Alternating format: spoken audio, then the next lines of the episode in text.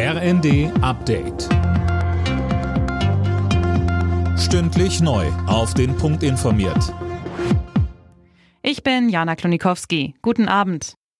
Haushaltskrise hin oder her. Die Erhöhung des Bürgergelds im nächsten Jahr soll kommen. Das hat Bundesarbeits- und Sozialminister Hubertus Heil nochmal klargestellt. Zuletzt hatten die FDP und die Union gefordert, die geplante Erhöhung wegen des Milliardenlochs im Haushalt zu streichen. Heil sagte dazu, wir werden als Koalition diese Haushaltsprobleme lösen. Davon bin ich überzeugt. Dazu müssen alle einen Beitrag leisten. Dafür braucht es pragmatische Lösungen. Ich bin auch dafür, dass wir darüber diskutieren, wie wir den Sozialstaat zielgenauer machen können. Aber wozu ich nicht bereit bin, ist, dass soziale Sicherheit in Deutschland zerstört wird. Irgendwie muss die Bundesregierung nach dem Urteil des Bundesverfassungsgerichts aber sparen. Und das trifft jetzt mehrere Förderprogramme zum Klimaschutz. Insgesamt neun hat das zuständige Bundesamt BAFA wegen der Haushaltssperre vorerst gestoppt. Davon betroffen sind unter anderem Zuschüsse für Wärmepumpen, E-Lastenräder und Energieberatungen.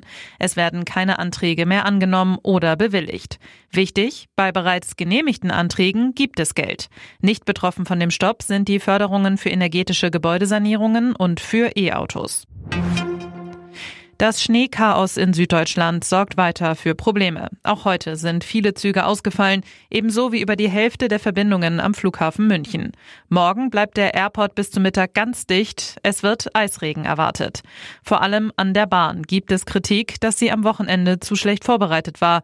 Dazu sagte Christoph Herzog von DB Netz im ZDF. Ich wüsste nicht, was sich auf ein Ereignis, das sich einmal im Jahrhundert ergibt, noch anders vorbereiten kann wie jetzt. Wir haben eine funktionierende Mannschaft, die die Entsteuerung draußen vorantreibt, die die Krisenstäbe intern koordiniert. Und ich glaube, wir haben auch Kunden, die Verständnis haben für das, was gerade passiert, eben weil es etwas ganz Außergewöhnliches ist.